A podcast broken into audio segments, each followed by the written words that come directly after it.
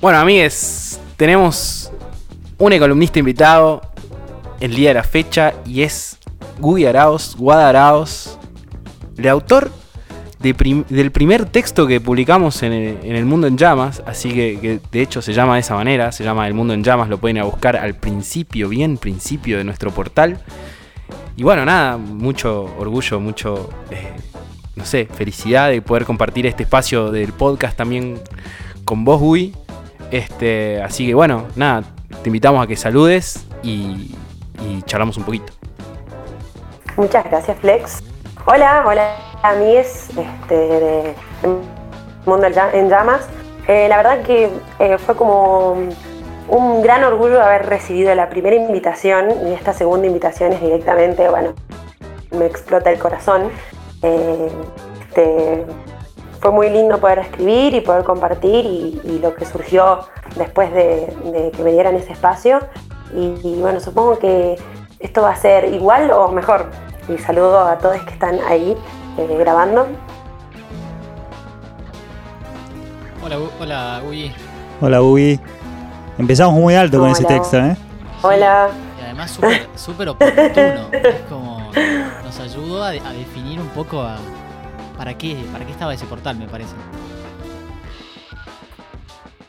Em, la verdad que eh, fue loco porque estaba como eh, primero no, sabía muy bien, eh, había, recibido otras, eh, otras invitaciones a escribir cosas y a participar y la verdad que no, no, me enganché en muchas, en otras mandé cosas con las que no me sentía ahí tan cómoda y cuando me puse a escribir, dije un mundo de llamas, dije, bueno, a ver, ¿qué, hay? ¿Qué hay? ¿Qué puedo sacar? Y empezó ahí como con un brainstorming, sacar ideas y tirar. Y de repente empecé a ver como un paralelismo en, entre lo que me había pasado a mí, entre lo que estaban pasando muchas personas, entre lo que está pasando como el mundo y entre lo que eh, ese mundo en llamas. Y, me salí a escribir y, bueno, le escribí así como medio eh, de como una cosa medio fluida y, me gustó mucho, me sentí muy cómoda, me sentí reflejada, que es algo por ahí que es difícil a la hora de escribir Em, siempre hay como una cosa de un miedo de que, de que estés como, no sé si es mintiendo, pero que haya algo que no esté realmente eh, llegando de la manera correcta. Y, en ese texto no me pasó eso. bueno, yo... Eh, bueno, yo a ustedes los, les requiero, entonces como que el texto iba como también un poco, se los iba a dar a ustedes, digamos. Y entonces como que se sintió así. Bueno, re lindo eso que nos decís. Y además, yo creo que, nada, lo leyó mucha gente cercana a nosotros, obviamente, por, una cuestión de, cómo funciona la difusión y todo eso. Y yo no conozco a nadie al que no le haya movido algo lo que vos escribiste, al que no le haya pasado algo con tu texto, esa sensación de, que necesito terminar esto, necesito. Y yo creo que tiene muchísimo, muchísimo que ver con esta honestidad de la que vos hablás, ¿no? Con, mostraste ahí una parte muy tuya, eh, abriste ahí y escribiste desde, adentro, así que nada, muy, muy agradecido nosotros todos. Sí, además hay, algo que, diciendo, recordando un poco lo que, estás, lo que estás hablando, de lo dinámico que decís que fue escribirlo y que se nota en el texto, se nota como una explosión, algo que salió así eh, rápido y potente. Gracias. Em, sí, el, proceso de, escribirlo fue así, medio explosivo. También se dio en un momento en el que este, ya estaba como remontando, ya, eh, bueno, yo eh, lo menciono en un momento en, la, en, el, en, el, texto. Yo tuve problemas con la medicación, la medicación me empezó a dar una, una alergia. Disculpa, perdón. No tuve una de las medicaciones que empecé a tomar el año pasado y, le empecé a pasar mal y, tuve que cambiar la... Y cuando cambias la medicación la verdad que es, es, medio complicado porque tenés que volver a bajar la dosis para volver a subirla y eso es complicado y encontrar la dosis justa y un montón de cosas, que es como la vida, digamos, encontrar la dosis, la dosis justa de las cosas es difícil y es como probar y ir sacando, ir poniendo. Y me agarró justo en un momento de, de como... Eh, más conforme con, más segure con eh, la, medicación, más conforme con la, bueno, yo tuve que cambiar de terapeuta cuando me vine acá a Jujuy, porque yo vivo en Córdoba y estaba, tenía mi terapeuta allá, y tuve que cambiar de terapeuta y empezar terapia acá de vuelta, em, con una, terapeuta muy particular, muy, muy especial y, y, y de repente en un momento muy difícil, yo tenía muchos ataques, estaba eh, la, estaba pasando mal, mi cuerpo estaba reaccionando muy mal ante eso, hoy lo, hoy lo puedo ver en retrospectiva. Y el, texto me agarró en un momento un poquitito como más, eh, eh, más arriba, digamos, más, en, este, más arriba en, la colina y viendo hacia, hacia atrás y hacia, y hacia abajo, porque cuando tenés trastorno bipolar ves las cosas me así en ese punto como de arriba abajo, sin llegar a un punto eufórico y eso está bueno eh, poder reflexionar y poder tomarte un segundo y el texto me obligó un poco también a reflexionar y a ver que había mucha gente, me pasó que mucha gente me, como bueno, yo soy bastante como eh, bastante pública en cierta forma respecto a mi diagnóstico. Eh, la mayoría de las personas lo saben. Y, y, entonces mucha gente me hablaba yo tengo ataques de fobia desde que soy ya bastante chique y, y nada, eh, como que mucha gente me habló y diciéndome como, che, disculpa, pero la verdad que estoy teniendo estos problemas y como con la ansiedad, porque bueno, yo también tuve muchos problemas de ansiedad y los tengo. Eh, y, hablar con gente y poder decirle como, hey, pero está bien, o sea, es, como es normal y poder eh, encontrar un espacio humano en el que podamos compartir sobre salud mental, sobre que no, que cuando el mundo estaba cayéndose a pedazos y que no, que no porque de repente estaba esta, esta cosa segura, la seguridad de, que el mundo era de una forma y que estaba así, y de repente en un par de semanas, en un par de meses, eh, todo, lo, todo lo que se entendía como un mundo, como el mundo, empezó como a ponerse medio raro y a tomar otras dimensiones. A desestabilizarse. Y eso es más o menos como se siente tener una enfermedad mental. Como que vos venís eh, caminando y de repente algo está medio raro, se empieza a desestabilizar y ya no es tan normal como, como, como solía ser. Y, y entonces como que ahí pude hacer el paralelismo y pude hablar con mucha gente que por primera vez eh, pudo verme como bastante más humana en esas cosas y, eso estuvo bueno, estuvo bueno. Eh, también poder hablar con, mi familia sobre esto, sobre eh, y poder tomarme el año más tranqui para poder hacer una rehabilitación. A mí me, me, vino al pelo, ¿qué, quieren que les diga? Como que, gracias COVID.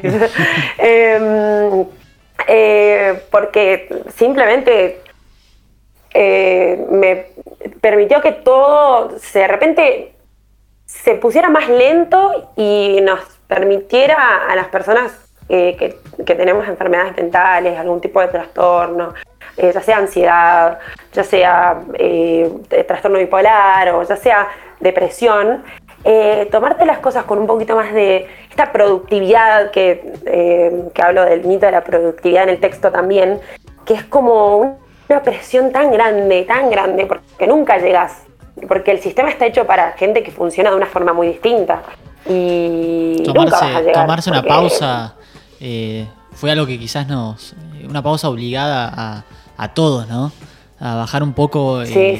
bajarse un poco del tren y decir, bueno, no solamente soy yo el que tiene que dar una pausa, sino que el mundo me, lo permite y, me obliga casi. Y además, por ahí, en un tiempo más lento, los seres humanos tienen mayor cantidad de, oportunidades para comprender el afuera, ¿no? El afuera de uno y, desplazarse con mayor, no sé, con mejor atino, diría yo, ¿no? Como, como mejor sí, y el, y el, adentro, porque creo que también está esto de que el afuera, hay un montón de distracciones en el afuera. En el afuera rápido, exigente y, prácticamente efímero. Y el adentro es eh, lo contrario, no es rápido, es muy lento, eh, para nada efímero, tipo te va a acompañar toda tu vida, no, no puedes tipo, hacer retirada de tu, de tu adentro y creo que también es eso, como que la primera parte todos, todos dijimos como, sí, pijama, Netflix and chill. Y después, a las tres semanas, estaban todos como, queremos salir, por favor. No puedo más, estaban todo el mundo con depresión. Sí, es como, necesito algo que me estimule, por favor. O sea, ya me vi todo, todo Netflix eh, y, y de repente es como, y vas a tener que estar en silencio, mirando la pared y pensando. Justo salió un podcast mirando muy hacia bueno. adentro. Justo sería un podcast muy bueno para escuchar esos días. Pero, pero es cierto que te, te, te, care- carea, te carea con tus fantasmas, ¿no? Te, te ve derechito así a, a tus cosas y esas cosas que uno por ahí en, el, en la vorágine del día a día las evita con, con todas las ganas. Sí, además hay algo de, de ese silencio. A mí me pasó de pasar los primeros tres meses de, de cuarentena así bien estricta en Buenos Aires y en una zona bastante transitada. Y la primera vez que salí para, para hacer algunas compras, eh, vi dos de las avenidas más transitadas de Buenos Aires en pleno silencio. Y ese silencio era, era abrumador realmente. Era, tenía, era, era fuerte sentirlo. Era ver ese- denso, ¿no? Claro, ese, ese, esos muros de, de edificios, esa cantidad de gente que no estaba ahí, que suele estar todo el tiempo y suele gritar, eh, bocinas, eh, quilombo, uno no- no- nunca tiene ese silencio. Y también pasa dentro de uno, me parece. Sí, sí, sí, sí. Esa gente que está llenando medio un... Bueno, por lo menos, qué sé yo, tenés como de, de quién quejarte, de un otro, de quién, de quién hablar, de quién pens- sobre quién pensar y te distrae de, de- Sí. de vos. Y siento distrae, que... Tal cual, te que, distrae. y es- esa- esas distracciones de la afuera eh, fueron como... eh, no, no fueron arrebatadas. Eh, y a mí me, tocó, a la verdad, eh, pasar toda la cuarentena, desde el primer momento hasta ahora, en medio de árboles. El otro día desayuné con un tucán, tipo, la- la cuadra tipo la, de, de- de la casa de mi mamá está llena de pavas del monte gigantes haciéndose cagar con perros. es como que es básicamente un zoológico. Entonces como que no me puedo quejar, tipo yo me baño, abro la ventana del, digamos, de la ducha, que da en la ducha y veo árboles, veo todo verde. No me puedo quejar. Hermoso. Yo, eh, yo hoy desayuné con una tuca, pero no sé si viene, no sé si funciona igual que el tucán. Es como, es como la fantasía del porteño acerca del interior, ¿no? Que uno dice, bueno, debe estar ahí con un montón de animales salvajes y, y desayunan con, un, con una llama. Eh, a mí, me- mi- mi- mis amigas siempre me dicen que, que yo eh, todo el tiempo estoy reproduciendo estereotipos de Jujuy. Y hoy justo estaba hablando, haciéndole un, un audio a mi amiga. Y en un momento grité, ¡ay! Y bueno, tuve que cortar el audio porque había una señora eh, sacando a pasear a su mi llama. Eh, y esto es en la ciudad de Jujuy, ¿no? En San Salvador. Y me dice, boluda, o sea, de, de verdad, deja de, de reproducir los estereotipos de Jujuy. Y es como, y a veces los estereotipos, no sé, tienen razón, no es, no es mi culpa, digamos. O Además, sea, perdón. qué más rico que un tamal, digamos. ¿Qué voy a hacer? No voy a comer tamal porque soy- no, no se puede, chicos. No, no se puede. Sí, igual el tucán no entra en el estereotipo No de- entra, no de. Jujuy, me parece, ¿eh? ¿No? Eh, Fue raro. La llama sí, pero Hay tucán muchos tucanes. ¿En serio? Hay sorprendió. Muchos tucanes acá en Jujuy. Muchos tucanes. O sea, yo iba al, al- al jardín y a la primaria de un colegio que estaba lleno de tucanes. Tipo, siempre. Mirá vos. Mirá vos, una, una apostaba que eran llamas todas. Solo llamas. Solo llamas. Sí, una, una vicuña quizás, pero... Bueno, somos mucho más que solo llamas. Ese es el ¿sí? problema con Ahí los el- estereotipos, El, ¿no? estereotipo. Claro, cuando son reduccionistas. Che, Guy, ¿te puedo hacer una pregunta del texto? Sí. A mí Sí. me, me gustó mucho eh, cómo el texto por ahí ponía eh, sobre, sobre la mesa, por decir de alguna manera, como una especie de, contradicción o de juego entre lo que vendría a ser eh, la enfermedad mental como un fenómeno biológico, digamos, y la enfermedad mental como condicionada socialmente, como que hay ahí como, como que están las dos cosas, ¿no? Y a veces se tiende a pensar eso como, como contradictorio, ¿no? Hay quienes dicen, no, bueno, la psiquiatría está equivocada porque donde hay un problema te tira una pastilla, y después están los psiquiatras que dicen, no, este- los psicólogos son todos chanta porque, porque en realidad la papa está ahí en, en lo que pasa en la cabeza, digamos, ¿no? En, las hormonas y en... eh, ¿cómo, ¿Cómo lo ves a eso? Eh, excelente pregunta, porque es realmente lo que me encanta explicarle a la gente. Eh, hay como, se, se entrecruza todo. Como, mm, a ver, en todas las enfermedades, como que muchas veces eh, las enfermedades mentales como que se aíslan, es como, bueno, las enfermedades mentales separadas de las otras enfermedades, como que no es lo mismo, no es lo mismo lo que yo tengo que lo que vos tenés, es como, y mira, a mí cuando me diagnosticó mi psiquiatra, eh, mi primera reacción fue, o sea, yo ya sabía más o menos, o sea, como que hace un par de años que tenía como, eh, más o menos lo googleás y como que es medio obvio. Eh, no, sé si está bueno eso como mensaje. Sorpresa. No, no, no digo que se autodiagnostiquen, digo que si tienen dudas, googleen, googleen y, y, y les sale algo, vayan al médico, no esperen como yo a estar del orto para ir al médico. Vayan al médico, no les cuesta nada, una, o sea, nada. Y, y como que me dijo, mira, eh, bueno, me, me hizo hacer un montón de cosas, ¿no? Es como que me vio y me dijo, Mm, sí, sí, trastorno bipolar tipo 2, bitch. No, no, no, para nada. Eh, además ella ya me conoce, o sea, me conoce desde que soy chiquita y así ya me tenía como... sí, se estaba esperando que vinieras. Estábamos esperando. Acariciando un gato. Eh, por esto o por otra cosa, mi amor, te estábamos esperando. Y... mm, Eso- y eso sí es un buen mensaje. salió fue llorar y me dijo, eh, me dijo igual, eh, no, no lo pienses tan mal, o sea, no, te- la medicación es, es, es como pensarlo como una persona que tiene diabetes y va a tener que vivir, o sea, tiene su vida, vive, o sea, dependiente de la insulina y simplemente es eso. Pero el resto de su vida no a- a- ajusta cosas, pero no es que su vida está totalmente, es solo diabética esa persona.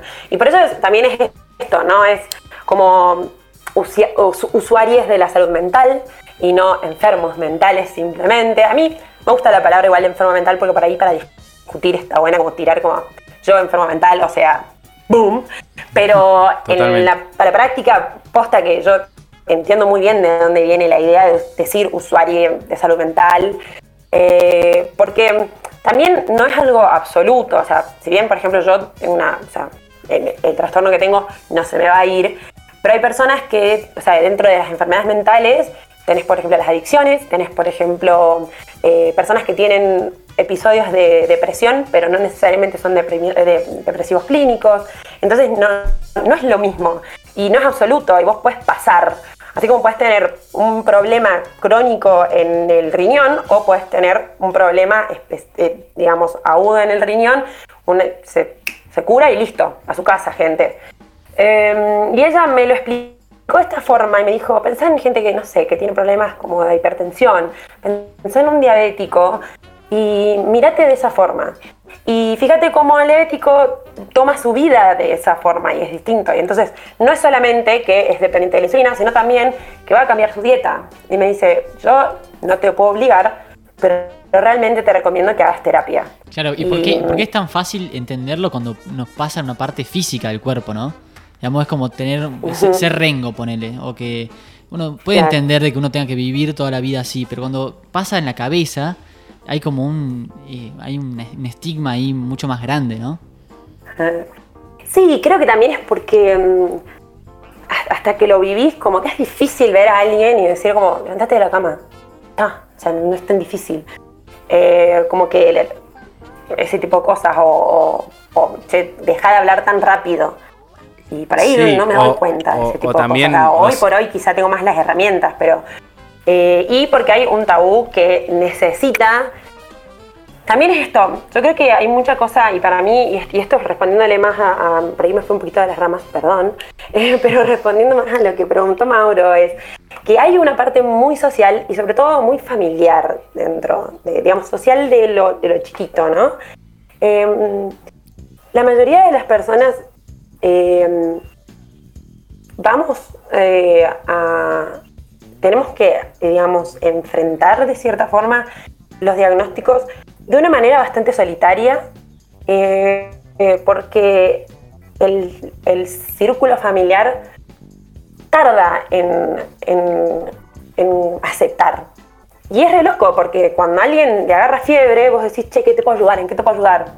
¿Entendés? A tu hermana le agarra fiebre, o a tu hermano, o a tu vieja, ¿querés que te compre un tafirol? Y eh, qué sé yo. Se y- te acercan con la Sprite sin en gas. cambio, hay que enfrentar muchas cosas, como también es el tema de que la mayoría de las veces esto del silencio, el silencio es eh, el silencio de, no aceptar que hay algo que durante muchos años estuvo ahí y, por eso doy el ejemplo de, ejemplos que me parecieron quizá como clásicos y burdos, que es como si tu mamá tuvo depresión y que es un caso muy común y que es como, ay, era la, madre vaga que no va a las, no hace las cosas de los chicos del colegio. En realidad no, es una persona que no puede hacerlas porque no, eh, no puede levantarse de la cama durante muchos meses y, no va a poder hacer las tareas de los nenes, o sea, no va a poder hacer la ficha al nene, porque la verdad es que apenas puede comer. Entonces, obviamente que la ficha del nene como que no es una prioridad. Y nunca, y hay como un estigma de repente. Entonces nadie se pregunta, che, ¿qué pasa acá? Y primero va a juzgar, ¿entendés? Y, y después el tema, bueno, de las adicciones ni hablar, porque nadie, nadie, o sea, habla de las adicciones con tanta libertad. Es como que el adicto, o sea, solamente se habla de adicciones cuando una persona está cerca de la sobredosis o cuando, digamos, eh, empieza a molestar. Sí, eh, pero mientras sea funcional, a todos nos encanta el, tío fiestero que se pasa de, copas. Y mm, ese también, son esas cosas que son mucho más complejas y hay gente que está mucho más preparada que yo para hablar, pero yo creo que eso también tiene que ver con que hay una parte de, gran parte de la sociedad que no quiere la terapia porque dice que la terapia es para locos. Y es como, ok, bueno, como vos quieras. Sin embargo, hay un montón de gente que va a terapia y que puede eh, tener un espacio en donde poder resolver y poder también tener herramientas para cuidar su salud mental. Porque la salud mental hay que cuidarla. Hay que prevenir este tipo de cosas. No, no, llegar al punto al que llegué yo, en el que tuve que eh, en medio de un ataque horrible, mandarle un mensaje a una amiga diciéndole comprame un pasaje porque necesito irme de acá eh, y, por favor pedime un turno para mañana con esta psiquiatra, ¿entendés? Con tu mamá, que es mi psiquiatra. Eh, o sea, no hay que llegar a esas situaciones y no debería nadie llegar a esas situaciones, pero la mayoría de las personas llegan a los consultorios de, esta forma. Y también es esto, porque hay como, la salud es como algo dejado institucionalmente y, individualmente, digamos, como que siempre para, para la próxima, qué sé yo, lo veo otra vez. aquí nos esguinzamos y nadie hace fisio por esguinzarte, qué sé yo, después se te pasa, pones hielo y después se te pasa. Y bueno, y así seguimos, con la misma lógica del esguince, es como que, sí, la verdad, el mes pasado estuve del orto, pero ahora ya estoy bien, no pasa nada. Y mm, bueno, las personas con trastorno bipolar no van a consultar por cuando están eufóricos, obviamente, tipo, no, nadie va a decir, che, estoy muy bien, me siento muy bien, siento que la estoy rompiendo. No, ¿Qué me pasa? lo hace. Eh, ¿Qué me pasa que estoy tan feliz? Eh, que me sale todo bien. Y mm, la mayoría de las personas van en otro plan, en plan como, Sí, no, eh, básicamente me van a sacar de mi casa porque no me levanto de la cama y o no puedo parar de llorar o cosas así, o tengo ganas de suicidarme, ese tipo de cosas que, son las cosas que te llevan a, eh, hablar con un, psiquiatra o con un psicólogo o una psicóloga. Em, creo que hay un montón de tabú y que ese tabú hace que encima eh, estas peleas internas entre los psiquiatras y los psicólogos, porque también estaba como, a mí me pasó de tener que, cuando me diagnosticaron, tener que cambiar de terapeuta, porque mi psicóloga me dijo, para mí vos no tenés este diagnóstico. Mm. Y fue re difícil porque habíamos trabajado un montón de cosas, pero yo no estaba avanzando porque cada vez que avanzábamos y me daba herramientas, las herramientas no eran suficientes porque yo caí en depresión. Y si cada tanto yo ah, me agarraba el, digamos, el bajón depresivo, no importa cuántas herramientas vos me des, mi cerebro no está funcionando, mi cerebro no, mi cerebro, o sea, hay, algo fisiológico, digamos, mi cerebro no está funcionando bien, no importa cuántas pilas le ponga yo, o sea, necesito algo que me ayude. Y, y ahí fue cuando tuve que decirle, mira, tengo que buscar otro, otro terapeuta. Y, fue re difícil porque la, verdad es como que habíamos trabajado un montón de cosas y, habíamos creado un, lazo muy lindo y, volver a empezar en un momento difícil es una mierda, pero ya había pasado por otros terapeutas y, de como tengo como que experiencia. O sea que Soy una persona psicólogo, con mucha experiencia. psicólogos y psiquiatras del mundo, unidos. Y, y no, bueno, entonces busqué, también es la cosa de, de buscar cuál es la, la- hay que como, que- tengo suerte de que mi hermana estudia psicología, tengo una amiga que es psicóloga, eh, tengo, bueno, otra amiga que es hija de, un- de de dos psiquiatras, donde pasé mucho, mucho tiempo durante mi adolescencia y mi infancia. Entonces como que bueno, que el ambiente me ayudaba, como no es que es algo tan raro y lejano para mí. Y de repente le dije, che, ¿cómo?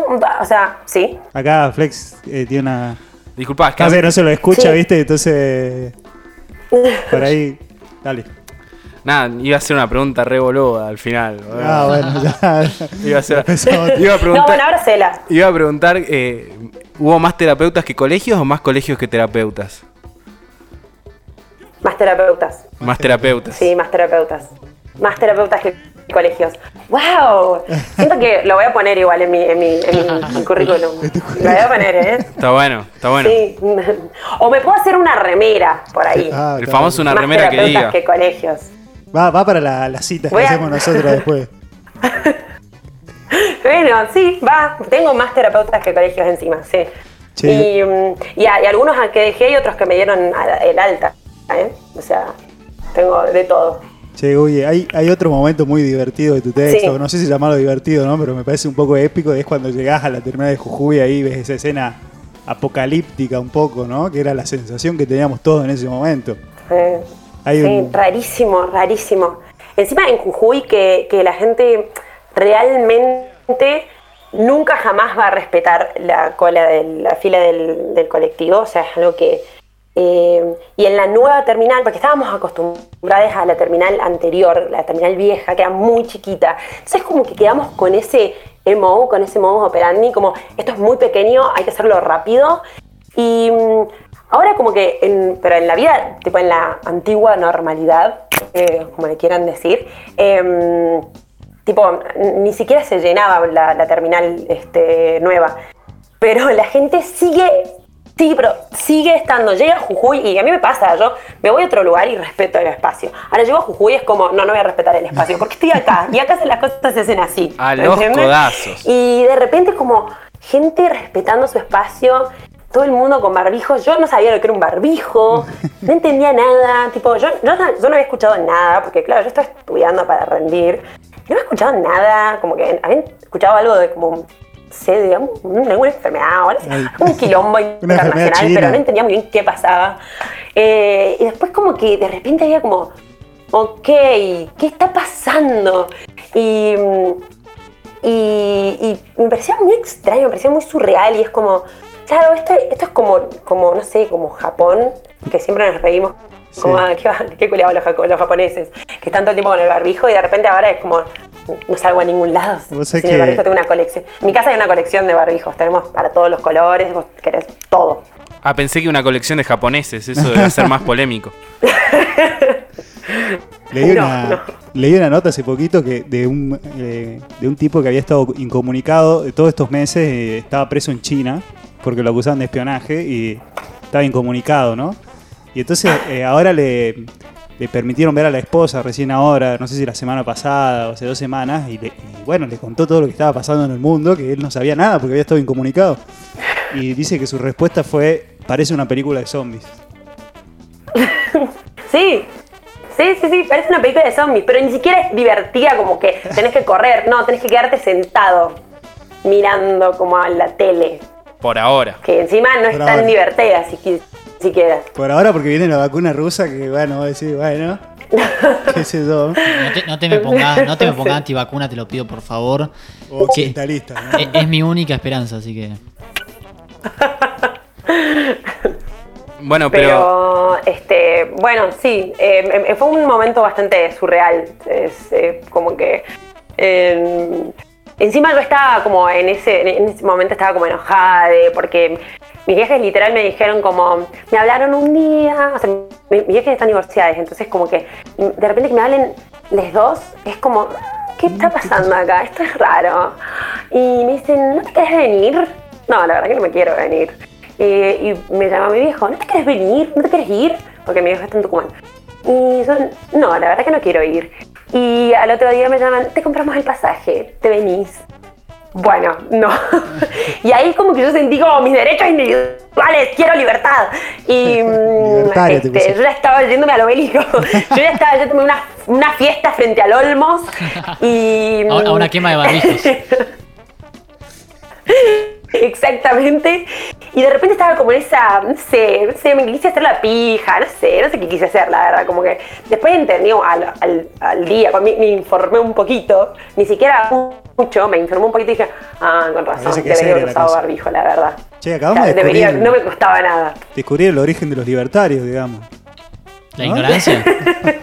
Luego, capaz que padres eh, sobreprotectores dan hijos libertarios. No sé, lo tiro acá. Lo tiro. Bueno, es, es un. Che, me gusta, ¿eh? Yo banco, yo banco.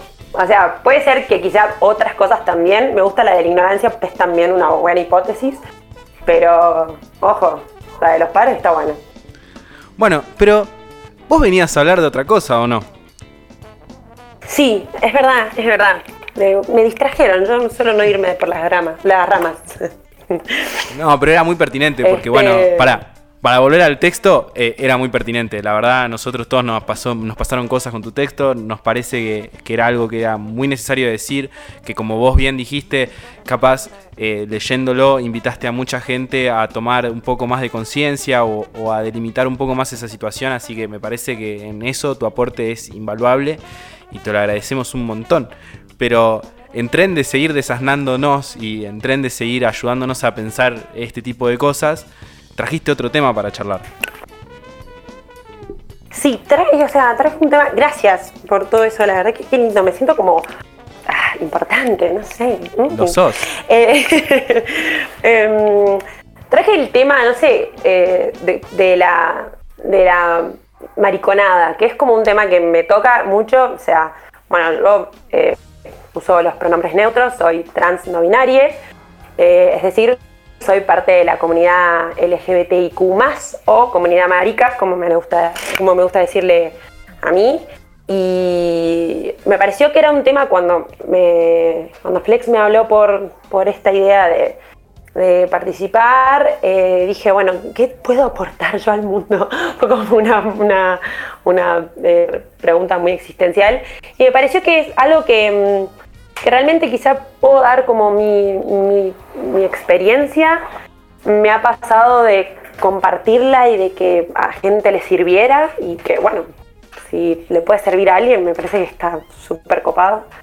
Eh, Em, nada, yo armé un pequeño tipo mapa conceptual para no perderme y no irme por las ramas, así que prometo no irme por las ramas.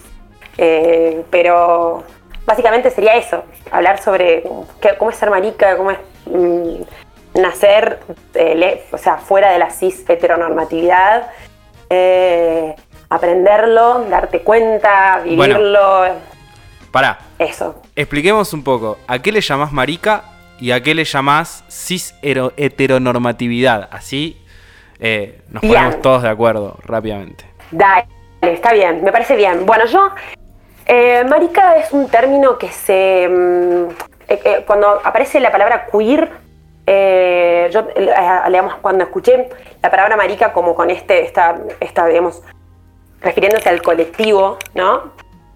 Fue en una radio boliviana, que es Radio Marica, que mm, me pareció muy copada, son dos chabones que son maricas, este, y que decían eh, que el tema de la terminología, porque mucho de, eh, la terminología de la comunidad eh, aparece en inglés y aparece el término queer, que es la Q del LGBTIQ, y, y es, es, es cierto que es como engloba bastante, que es para, para, para, digamos, para utilizarla fácilmente, pero el problema es que te aleja, al ser una palabra en inglés, eh, te aleja de, tu origen y sobre todo, bueno, eh, estos, estos chicos que eran bolivianos, como que mucho más alejados del inglés. Eh, uno de ellos este, eh, era hijo o nieto, no recuerdo, eh, de un, este, creo que era nieto. Anyway, parte eh, de, un pueblo originario y entonces como que la verdad utilizar queer era no, ni pedo. Entonces dicen, ¿por qué no somos marica? Y plantean esto y ponen la radio y me pareció genial. Y me parece un término que me gusta mucho, que tiene como mucha cosa, mucha carga, porque fue siempre usado como maricón, marica, como muy, como un insulto. Y reclamarlo, que es básicamente lo que hacemos en la comunidad todo el tiempo, eh, me pareció genial y bueno, yo lo, lo uso mucho. Lo uso para referirme a mí para referirme a mis amigas maricas, este, e incluso a los boliches, a los que, digamos, a los boliches maricas, em, que es eh, gay friendly, eh, la maricoteca, básicamente, ¿no? Em, ser maricas eh, sería estar fuera de la cis heteronormatividad. Sería eso, básicamente. Y la cis heteronormatividad es. cis viene de sería lo opuesto a ser trans. Eh, es como difícil explicarlo así nomás, pero bueno, eh, está dentro de lo que sería la identidad de género, ¿sí? varón, mujer, como el binarismo. Están ahí en el medio otras, eh, otras identidades. cuando... Y si a vos Sí. No, digo, cuando, cuando es lo dominante por ahí no hace falta definirlo, ¿no? Porque eso también da cuenta de, esa posición hegemónica. probablemente usted que está huyendo esto es cis y no lo sabe. Eh, em, y bueno, lo de hetero es por heterosexual. Pero no es simplemente ser cis y heterosexual, sino la normatividad. Y ahí es como que me parece que, eh, que es muy importante, a mí me gusta definir que la sexualidad tiene como mm, cuatro pilares, em, que sería la orientación sexual, la identidad de género, la expresión de género y el sexo o sexo biológico, que eh, digamos, están englobados dentro de la sexualidad, pero que en sí son independientes. Y ese es el problema. La normatividad lo que hace es definir estándares estrictos, em, y binarios para estas, estos cuatro pilares em, e interconectarlos. Entonces, si vos sos gay, tenés que tener una expresión de género femenina y tenés que tener tal sexo biológico em, y tu identidad de género tiene que ser varón cis, por ejemplo. Em, y todo esto cuando no necesariamente es así. Perdón, ¿Querés que abramos una puertita en cada uno de esos pilares, dos segundos? Este, digamos un poco qué es la orientación sexual, qué es la expresión de género. Porque siento que este, estos tópicos, digamos, son, son cosas que la hegemonía o, el mainstream lo tratan de, ciertas maneras, pero normalmente no lo tratan. Normalmente, viste, es, es, algo que se oculta muchísimo. Y me parece que así como hay mucha gente que debe estar entendiendo todo esto que estamos charlando, hay mucha gente que se está quedando afuera porque nadie les avisa cómo funcionan estas cosas. Entonces, me gustaría que abramos un poquito esas em, puertitas para que... Puedo, puedo hacer esto. Me, preparé, tengo notas para no irme por las ramas. Me encanta, me encanta. Em, a mí me gusta empezar por el sexo o sexo biológico, como se suele decir. Me parece que decir sexo biológico es un poco redundante, pero bueno, vamos a decirle sexo biológico. Em, se plantea este eh, digamos, en la normatividad se plantea eh, para mujer, es decir, XX, XY, bueno, al revés, eh, hembra macho, esta cosa así, basado en la genitalidad, en los cromosomas y en las hormonas, ¿sí? O sea, básicamente, tu vieja entra en trabajo de parto, te da luz y hay un, un señor médico con cofia y con barbijo que abre tus patitas, ve los genitales y dice, varón, es una nena, felicidades, es una nena, felicidades, es un varón. y de repente toda tu vida, claro, y de repente toda tu vida ya está predestinada, ¿no? Ahí es como, bueno, ¿qué pasa? Hay un problemita pequeñísimo que en realidad es mucho más grande. Es que hay gente que no tiene genitalidad que corresponde a lo que diríamos normal, una palabra horrible, y que es la, son las personas intersex. O hay personas que, eh, digamos, que las, vulgas, sus vulvas o sus penes no son totalmente vulvas, totalmente penes. Entonces lo que se hace desde siempre, lo que se sigue haciendo en muchos países, esto es súper ilegal, o sea, es mm, digamos, no se puede hacer, pero se sigue haciendo, porque básicamente hay mucha desinformación. Em, se llama, digamos, mutilan bebés, básicamente, porque es eso, pero te lo cuentan, digamos, a vos como madre, que estás ahí toda parturienta, te dicen, bueno, su hija tiene, o su hijo tiene tal circunstancia, básicamente hay como un par de médicos y un par de enfermeras que están viendo y dicen como, che, ¿a vos te parece más un pene o una vulva? ¿Qué, qué va a ser más fácil? Y eligen para qué lado va la cosa y eh, arreglan, entre comillas, y hacen que se parezca más a un pene o más a una vulva. Eh, en general, lo que se hace más es, eh, digamos, las, las se hacen vulvas porque es más fácil, digamos, cortar tejido, meter, coser y, dejar como una vulva. y es todas esas personas que son un porcentaje, digamos, muy importante de la población, personas intersex, que han, sido eh, relegadas tipo al, pero a lo más en el fondo del colectivo y de la sociedad y de la humanidad y que han sufrido muchísimo. Eh, tienen una vida súper difícil porque básicamente lo más probable es que tengas disforia, se enteran de grandes, eh, no les van contando como un proceso. Hay muchos, hay muchos, hay muchos a, que, a quienes no les cuentan nunca y se sienten ajenos a su cuerpo. Hay, la verdad que historias muy difíciles dentro de la, de la, de la comunidad intersex. Gracias al, al digamos, al, al, activismo y todo, cada vez hay más, eh, eh, menos mutilaciones genitales y cada vez hay eh, más información de cómo criar a una, a, un, a una hija intersex o una hija intersex o un, hijo intersex. Pero bueno, nada, esto, en el sexo biológico no existe un binarismo, ni siquiera en lo que eh, la persona más retrógrada te quiere ganar, porque cuando estás ahí con esto de la ideología de género, te quieren ganar con la carta de, bueno, pero ¿y el XY y el XX? Y es como, ay, mi vida, existen muchísimas variaciones. No, y encima eh, te puedo decir que hay un montón de variaciones. Tengo guardado un texto de una bióloga que es hermoso, que es como que hace un descargo como ni ciela, y ni hablarte, o sea, si vos querés los cromosomas, de una, querés que te hable de genitalidad, de una. Y si vamos a hablar de las hormonas, las hormonas además se pueden alterar, alterar o sea, simplemente puedo agarrar, ponerme en gel o inyectarme hormonas y listo, mi cuerpo ya tiene otra otras hormonas. O sea, si para vos eso define el sexo de una persona, puede ser alterado. Lo siento, mi ciela. Eh, entonces, dentro del sexo biológico no existe una binariedad. Entonces ya ahí cortamos lo binario. Ya ahí ya de, raíz.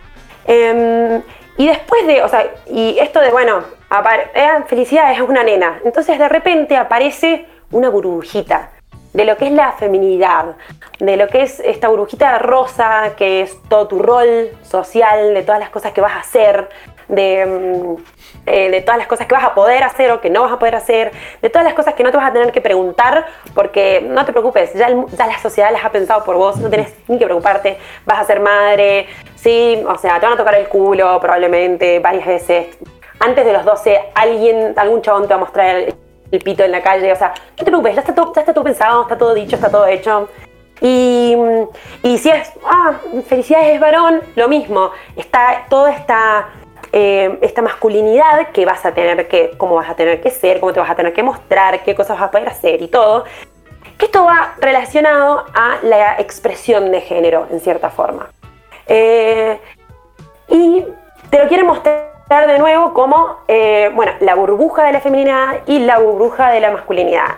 Y lamentablemente, primero que son cosas que cambian mucho entre cultura y cultura, entre sociedades, en el tiempo, mutan, está mutando todo el tiempo, entre individuos. Hay cosas que yo veo súper masculinas que otra persona las ve como, no, a mí eso no me parece masculino, eh, entre familias. Entonces, es como muy extraño plantear cosas, eh, algo tan absoluto y tan separado y que además encima cada persona puede tener, eh, puede pasar por, por periodos más femeninos, periodos más masculinos, y puede expresarse, digamos, la expresión de género, hablamos de esto de cómo me muestro yo en sociedad, cómo le muestro a la sociedad eh, lo que me gusta y lo que y este tipo de cosas que corresponden a lo femenino, a lo masculino, que es algo tipo nada que alguien dijo que era femenino y masculino, que viene de mujer y varón, digamos, ¿no? O sea, no, deja de venir de esta cosa binaria de- del, del sexo biológico. Eh, eso sería expresión de género, que es como la segunda, la segunda pata, el segundo pilar de la sexualidad. Después aparece la identidad de género, eh, que está, bueno, lo mismo, varón, mujer, probablemente la mayoría de las personas, eh, si naces como varón, o sea, como naces como, entre comillas, varón, te van a dar todo esto de ser varón y te van a decir, vos sos varón, nadie te va a preguntar nada, nadie te va a decir, ¿sabías que hay un montón de otras opciones? Y mm, seguramente te van a decir, ah, pero hay otra opción, porque de última vos tenés viejes progres. Y te van a decir, tenés otra opción, puedes ser mujer trans. Y en realidad hay mucho más que solo eso. Hay como un espectro mucho más amplio que, nada, yo estoy dentro de ese espectro, yo soy no binaria. Eh, a no binaria mucha gente lo toma como un término, eh, digamos, como un término que engloba otros, eh, digamos, que engloba todo lo que no es varón o mujer, eh, digamos, este binarismo. Otras personas lo toman como algo específico. Yo la verdad que lo tomo como yo soy no binaria, me- así, y me gusta. Es la etiqueta que me gusta. En el colectivo tratamos siempre de mantener que las etiquetas sean lo más libres posibles. Porque mm, es justamente eso, salir de la normatividad para volver a una normatividad, la verdad que qué paja, man. O sea, cuando se ponen muy normatives en, dentro del colectivo, a mí, como no, fuck you, me voy a tomar mates a mi casa porque no, no me gusta ni un poquito esta. Eh, no me pinta que me digan qué es lo que yo soy, no me pintan que me digan qué es lo que no soy, porque no se pueden meter en esa. Digamos, habíamos dicho, che, la las personas cis heteronormativas no pueden decirnos quiénes somos y de repente hay alguien dentro del colectivo diciéndote qué sos y qué no sos. No creo que juegue, o sea, Eso- no me parece que juguemos en esa. Eso sucede así, Sí. digamos, hay Sí, sí, sí, sí, hay muchísimo. Fachos hay Eh, en todos lados, ¿no? y de todos los colores.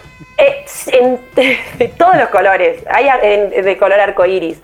Mucho esto de, mm, eh, de no sos lesbiana si no tenés ciertas cosas, si no tenés cierta expresión de género, o de no sos, no sos bisexual, lo que vos sos es, es, este, en realidad sos.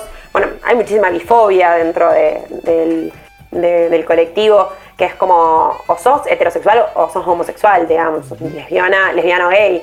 No vengan con este, esta mezcla de cosas.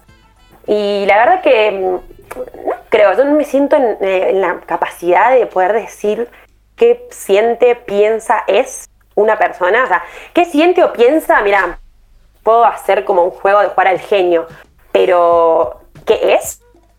¿Una persona quién es una persona? No, man, es un montón. O sea, imagínate meterte en la existencia de alguien. Un montón, estás jugando a Dios. Y me parece que si salís de esa, si salís de la normatividad, es realmente romper la norma.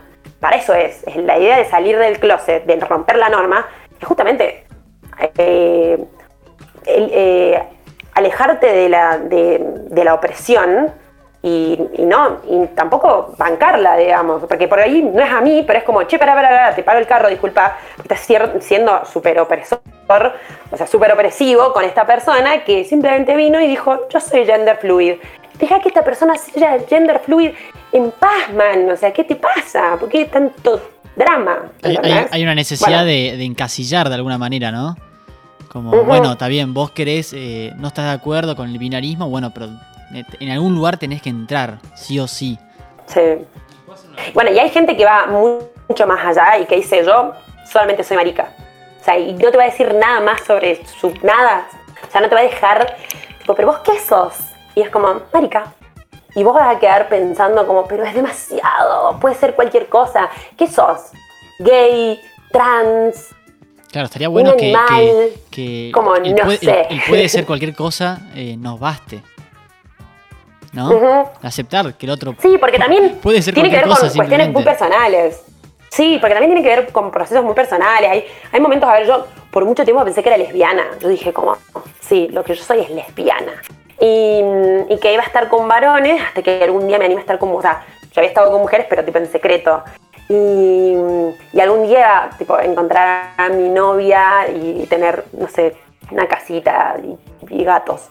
Y, y de repente me di cuenta como, ah, no, me parece que lo que vos sos son, es trans, amor. O sea, y, y que y de repente dije, ah, pero pará, sí me gustan los varones. O sea, porque, porque encima era todo esto como, me gustaban los varones, o sea, realmente me gustaban. Tipo, yo veía un varón, me gustaba, podía estar con varones, pero no, yo era lesbiana. Como en el fondo era lesbiana. ¿Y cómo puede ser que yo decía, soy lesbiana?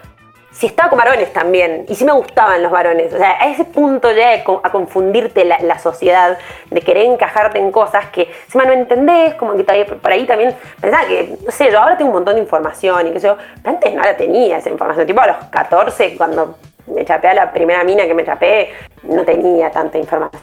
Es como, em, ¿somos amigas que chapamos o somos novias? No entiendo. Eh, o sea, es muy complejo. Y de repente, pero sin, em- sin embargo, sabes muy bien que no le puedes contar a nadie. O sea, eso está clarísimo, que no le vas a poder contar a nadie. Eh, Ah, Ahí, ahí, esconderse está, está ahí. Flex te quiere hacer una pregunta, Gui. Una pregunta del público. Sí. Eh, el que no se escucha, ¿qué tal? Eh, no, yo justamente eh, pensando esto que vos decís, ah, habiendo atravesado todo este proceso que, hermosamente describís, donde vos eh, te decías, en el fondo tengo que ser lesbiana porque me gustan las chicas a pesar de que yo estoy haciendo esto con los varones y, y hiciste todo ese proceso, ¿cuánto crees que en esa intención de encasillar del otro, digamos, que tiene para con uno, se le escapan justamente eh, esos miedos, esos fantasmas de las libertades que uno no se permite. ¿Se entiende lo que digo? ¿Se entiende a dónde voy?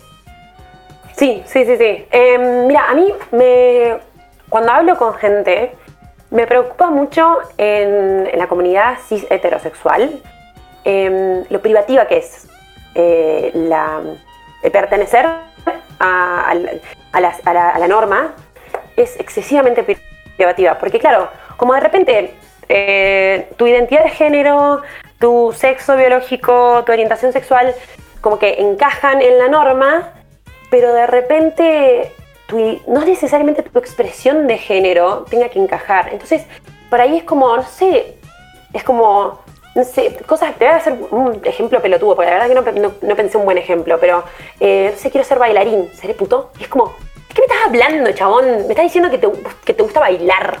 O sea, que tiene que ver eso sobre dónde vas a meter el pito? No entiendo qué, de qué. Y lo tenemos tan naturalizado que decimos como, mal, capaz que sos gay. No, no tiene nada que ver. Y es como que es esto, de, de cómo es muy privativa. Es, es- es como de no, no preguntarse nada, porque como te quieres preguntar, ¿cierto? Tres cosas no te tenés que preguntar, no te va a preguntar la cuarta. ¿Para qué te va a preguntar la cuarta? Y en cambio, cuando rompes la norma, no es como que abrís una puerta que se abren otras puertas. No, vos abrís una puerta y hay una fiesta en donde o sea, ya no hay más puertas. Todo el mundo está ahí y diciéndote como, ah, puede ser lo que vos quieras. Y es como, Suena ¿qué? Primero es su- suena lindo, ¿eh? No te voy a mentir. Suena lindo, primero es como un, no, bueno, bueno, pero igual yo soy solamente lesbiana, ¿eh? O sea, como que todo bien y es como, no, mi amor, no. Y la gente que está como, bueno, me pasa ahora a mí como, "Mm, sí, nos vemos en dos años, Hani. Eh, que es como, nada, qué sé yo, hay como mucha más libertad en, en esas cosas y por eso también ponele en las maricotecas, mucha gente paqui, paqui es una forma que algunas personas consideran despectiva, eh, yo la digo con todo el cariño del mundo, no- para no decir cis hetero, eh, heterosexual, porque es muy larga. Es como decir marica paqui, ¿sí? Vamos a empezar así. Eh, pido perdón si hay alguien que siente que es ofensiva usar la palabra paqui, ¿ok? Pero no la estoy usando de manera ofensiva. Hay mucha gente paqui que va a las maricotecas, porque por ejemplo las mujeres heterosexuales se sienten, no las están acosando, incluso cuando hay chabones paquis. Pero los chabones paquis no sienten que el ambiente dé para tocarle el culo a la mina, porque básicamente te van a mirar como, ¿qué estás haciendo? O sea, ¿qué estás haciendo?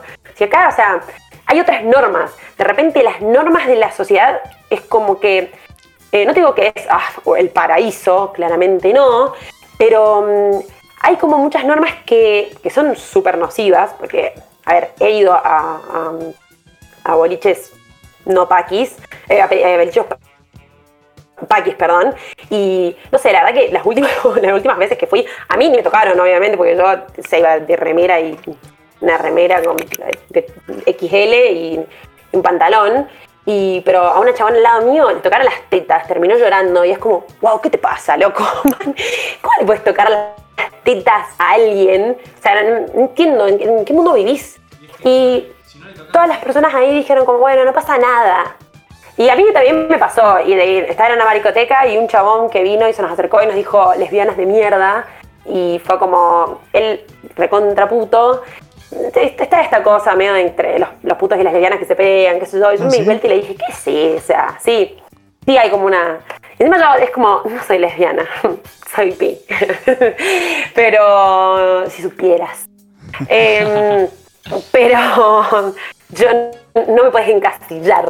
Eh, pero hay esta cosa. Y yo, en, en, el boliche, en este boliche, fui, me acerqué a la barra y le dije, mira, tal chabón nos acaba de bardear a mí y a, unas amigas, nos dijo lesbianas de mierda, me miraron con una cara de horror de no, esto no lo permitimos, apenas lo vean nos, decís, y él queda baneado por vida.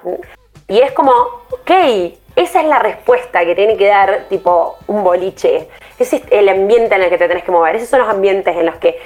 Y que ese tipo de cosas van avanzando y los avances se dan en este tipo de colectivos que son están más liberados y no necesariamente tenés que ser eh, nada tenés que ser trans no binaria intersex eh, pansexual y poliamoroso para abrirte abrir un poco la cabeza simplemente decir quizás la norma no es necesariamente lo que yo debo cumplir me lo pregunto ah, investigo, mm, pruebo cosas y después digo, mm, no, la verdad es que no me pintó soy Paqui, man.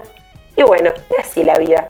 Y estamos todos diciendo como, de una, siempre nos viene bien un amigo Paqui, o sea, es, importante, sobre todo cuando cae la policía, o sea, como, anda vos, anda vos. Además, ¿no? Que, que necesariamente una cosa, o sea, es como eso que vos hablabas al principio de, las burbujas de, de, la masculinidad y de la feminidad, ¿no? Porque uno, uno puede ser varón, hétero y todo eso, eh, y aún así por ahí nada, no pinta matar a golpes a un pibe a la salida de un boliche tampoco. No, no pinta pelearse. O no pinta ni siquiera tirar una mano, ¿no? No pinta que me pegue ni pegarle a nadie, por favor. Y es como que, es como que al toque. Perdón por ser paqui y no querer matar gente. Claro. Es como. Perdón. si se heteronorma. Pero no me sale. ¿Qué va a ser? Bueno, es este tipo de cosas que tenemos como tan naturalizadas. Como que si te pones a pensarla decís, ¿sabes qué? Siento que mis genitales no tienen tanto poder sobre mi cuerpo, o sobre, ni siquiera sobre mi cuerpo, sobre lo que voy a hacer en el mundo. Siento que es como muy extraño que la genitalidad tenga tanto poder. De repente es como, ok, bueno, tenés pene, bueno, em, un montón de cosas van a pasar. Ah, pensé que era tipo la posibilidad de me haber parado y hasta ahí no sé, como que era hasta ahí la cosa. Y debería ser así, como que es súper extraño, una vez como que lo disociás, como que cuando la gente tiene muy asociadas las cosas a los genitales y todo el tiempo está... Porque de repente los genitales son como algo muy horrible, muy tabú, tipo la gente que va a playas nudistas, qué asco, esa gente horrorosa. Ahora, cuando hay alguien, hay alguna persona trans, es como, mm, le vamos a hacer todas las preguntas sobre su genitalidad. Es como, pero no era que los genitales eran algo tabú y horrible y horrendo y que no querías hablar ni ver ni nada y que vamos a cancelar todas las eh, páginas porno porque qué asco y no vamos a dar esi. Pero no hay nada más sabroso que saber qué genitales tiene una persona. Es como, es un poco extraño. Tu lógica está fallando. Y a mí me cuesta hablar con gente que tiene esa lógica. Como, ¿por qué te importa cuáles son mis genitales? No lo entiendo. O sea, estamos teniendo una conversación que está en, otra, en el globo de otra cosa. ¿Me entendés? Estamos, hablando de que, o sea, no sé, muchas cosas que son muy extrañas. Además, pero las tenemos tan naturalizadas.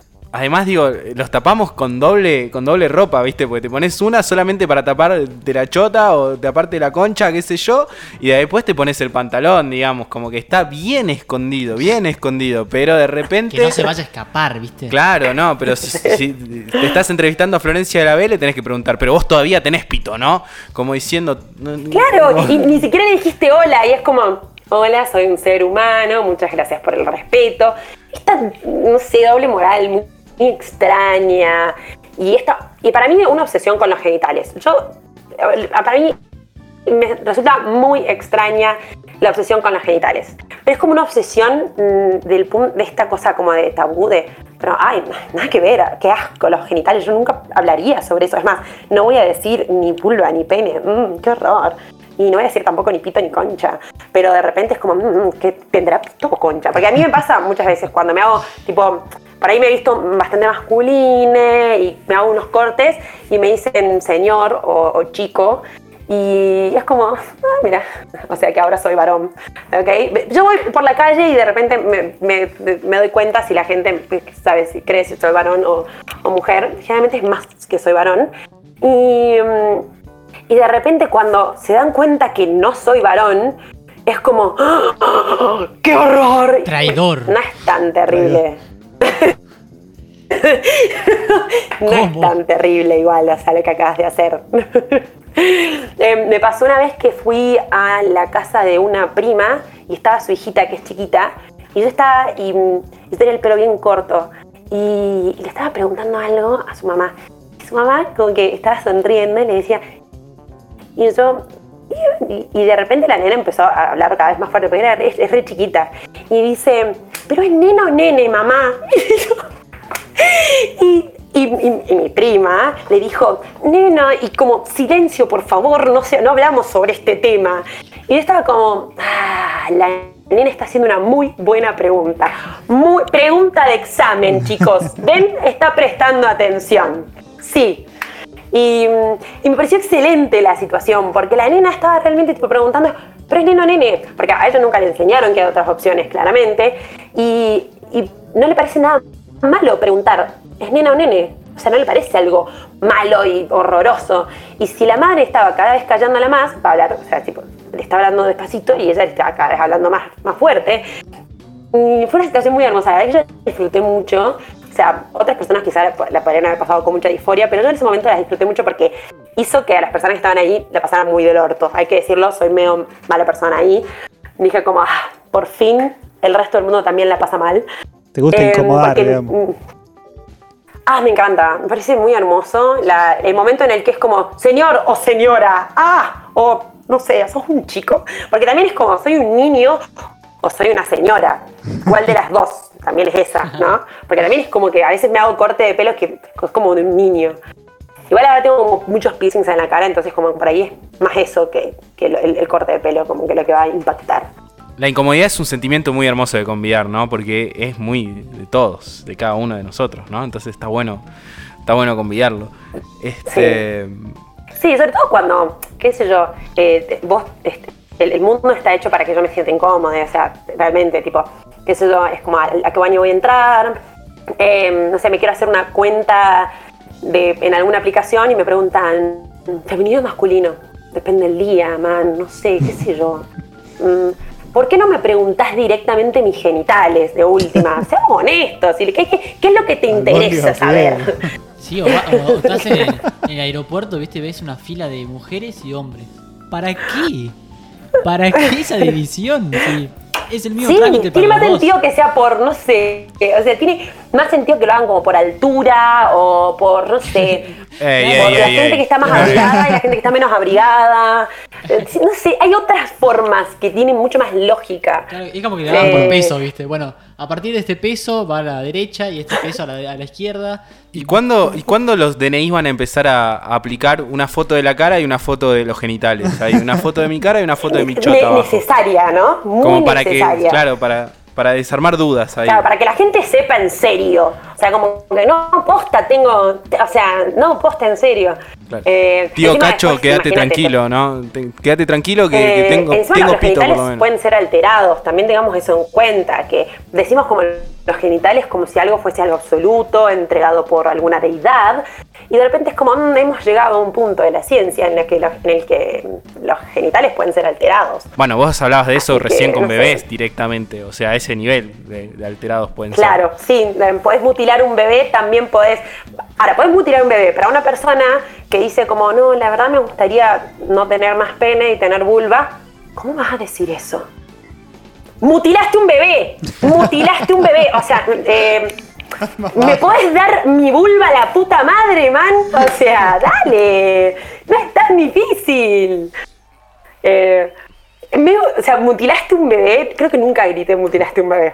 Dos O- veces otra, seguidas. o- otra, otra frase que va para. Esa es una para cita, citas, sí o ¿eh? sí. Además- Este, logrado. bueno, Uy, nada. eh, agradecerte por, por esta hermosa charla. La verdad que la disfrutamos todos acá. Las caras eh, eran de mucho, de mucho goce, mucha risa. Este, siento que, que el mensaje que das está muy bueno, ¿no? Ese, ese mensaje que, que admite todas esas diversidades, todas esas posibilidades, que entiende las trayectorias de las personas como, como algo individual, pero a la vez como, como ese tejido, ¿no? Que, que nos ayuda a todos a entendernos y a, mejorar.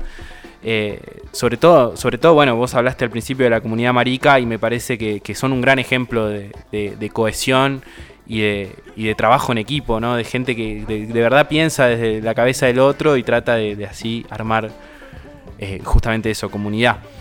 Eh, que me parece que es súper importante en este tiempo, ¿no? Donde todo se va al individualismo, todo tiende a, preocuparse por, la historia de cada uno.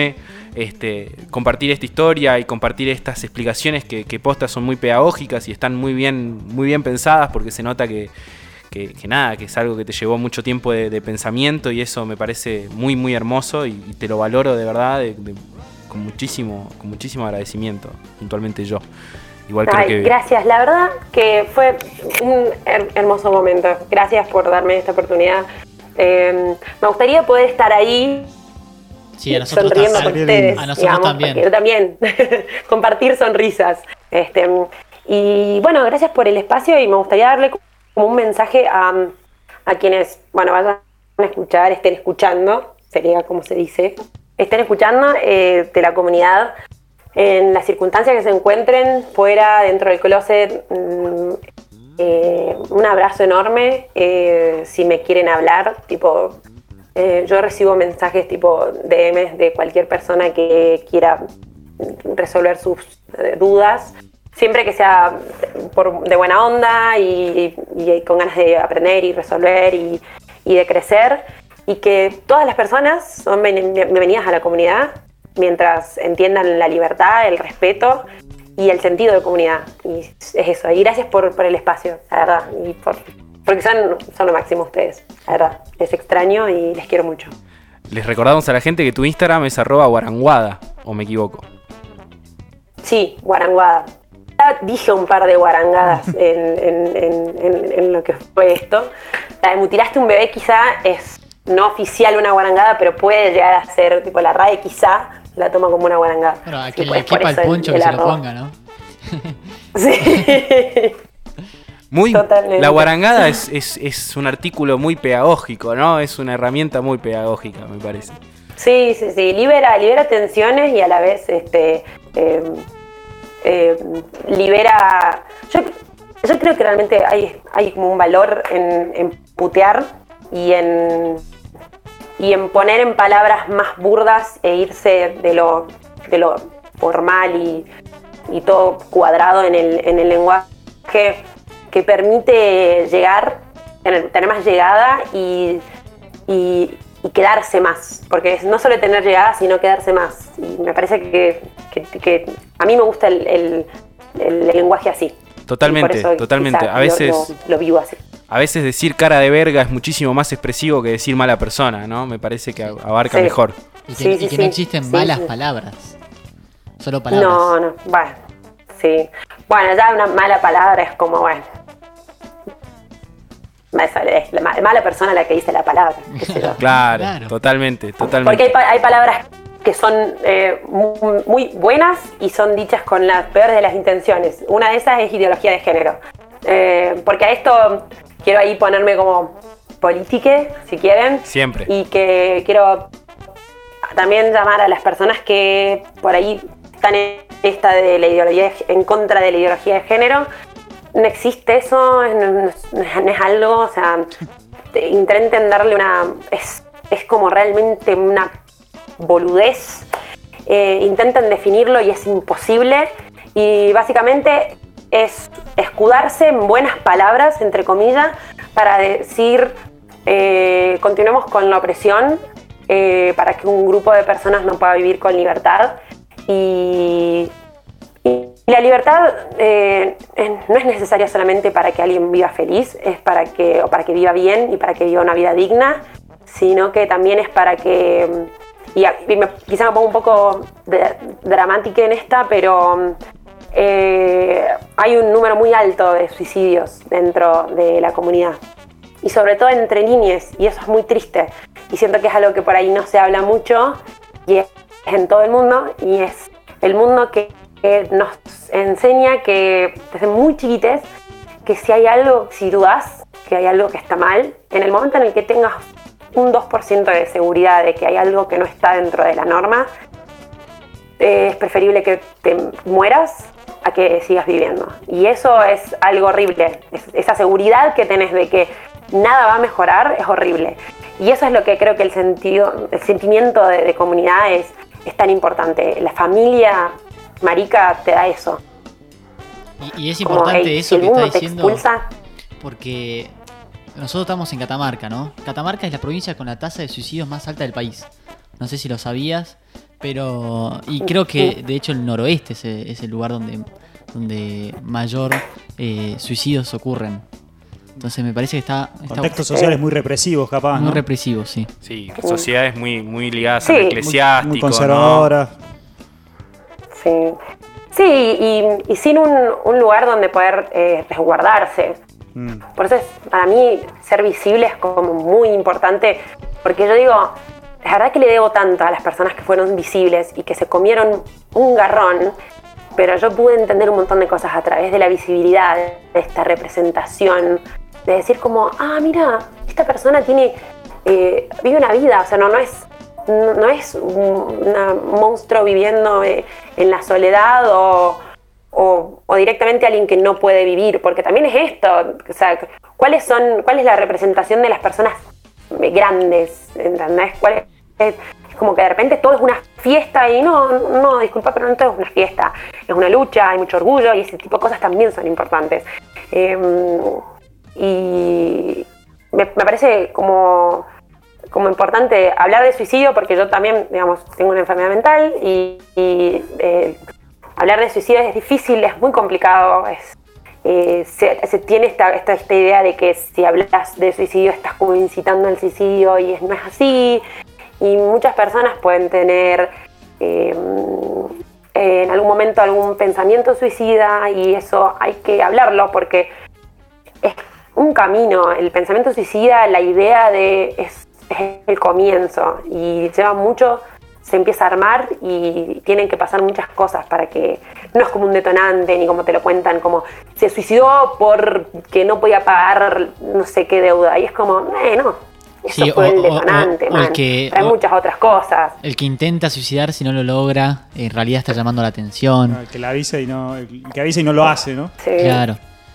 Sí, bueno, y todo este tipo de cosas. Eh, creo que hay dentro de- de- del colectivo mucho de esto de empezar a, nos, nos empezamos a replantear como, che, no, no todo es una fiesta, porque si todo el tiempo es toda una fiesta, cuando pegue el bajón vamos a tener que estar juntos también, digamos, porque de repente, sí, vos vas a la maricoteca, todo re lindo, ajá, ajá, y después tenés que volver a tu casa y quizás en tu casa el ambiente es horrendo, o tenés que volver a un colegio que es súper religioso, donde dividen por genitalidad eh, la ropa que es el, el uniforme y, y- te van a y si vos querés por ejemplo tener eh, pronombres neutros te van a hacer la vida imposible. A mí me pasa que yo los pronombres neutros los uso en algunos contextos. No soy ningún bolude tampoco me ando o sea no me voy a comer eh, tipo malos ratos al pedo pero a la vez eh, es muy, es muy agridulce, porque es como, bueno, me estoy ahorrando un momento del orto, pero también me siento del orto después, porque, o mientras, porque es como, mm, sí, sí, ay, qué hermosa que estás. Mm, Por eso- No, la verdad que no. Por eso está bueno conviar incomodidad a veces también, ¿no? Porque es como, a ver, vamos, acá, un poquito, ¿no? Pienso. Sí, Bueno, sí, totalmente.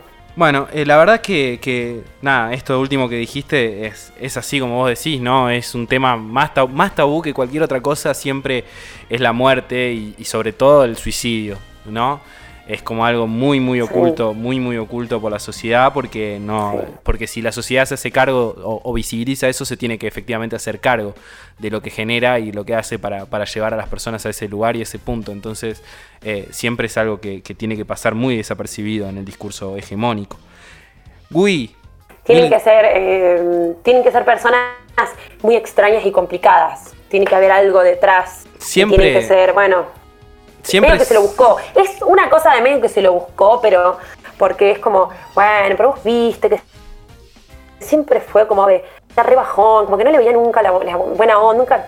Y de repente es como, ah, no sé si era así, quizás le sucedieron un montón de cosas en la vida, el sistema apartó a esa persona constantemente y por eso esa persona se terminó deprimiendo y ahí su sistema dejó de, producir dopamina necesaria, serotonina necesaria, y bueno, de esa, si no tenés amigues, si no tenés eh, una familia, algún grupo, algo que, alguien que te diga, che, se puede, puedes seguir, y que cuando, nada, que estas cosas de decir, de tener un, alguien a quien decirle, che, mira, la verdad que estoy pensando en hablarlo, poder hablarlo y decirlo en palabras, es muy difícil.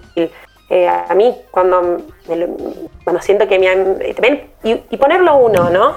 Eh, decirle como, acá se puede hablar sobre suicidio, ¿entendés? Si vos tenés como dudas de que tu amiga, tu amiga, tu amigo está en un momento difícil, acá se puede hablar sobre salud mental, acá en este, ¿sí?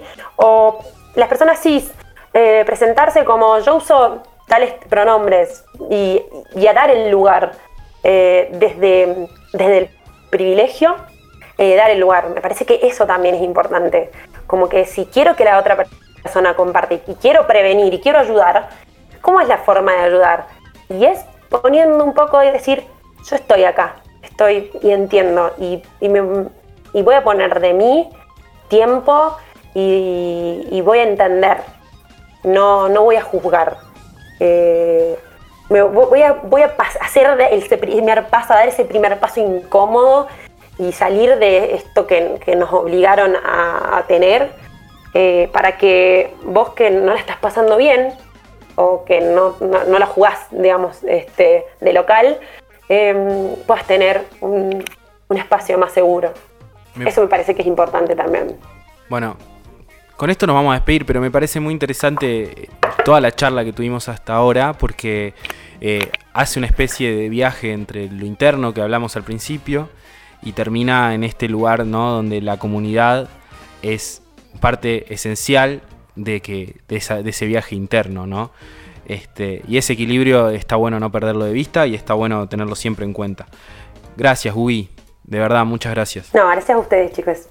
Gracias. Este, y bueno, y cuando quieras, eh, este espacio es tuyo para, todo. El portal, el podcast, vos sabés que lo que quieras armar, nos avisás. No me des tanta confianza igual, eh, ten cuidado. Toda, eh, toda, toda. La verdad es que esto, si no fuera por vos, no sería a nosotros muy difícil también generar todo este contenido y hablar de estas cosas que, que bueno, que, para nosotros siempre es mucho más difícil y, y, agradecemos mucho, mucho todo lo que aportaste y todo lo que estás aportando y todo lo que vas a aportar. Ah, la comprometía. Gracias, gracias. Gracias a ustedes por el espacio y por esta hermosa charla, la verdad. La pasé tremendo. Buenísimo. Nosotros también. Te, dejamos un abrazo grande. Un abrazo. Un abrazo, Uy. Muchas gracias. Un abrazo. Atención tripulación. Frente al apocalipsis tendremos que aterrizar en el único lugar habitable, la Puna. El mundo está en llamas.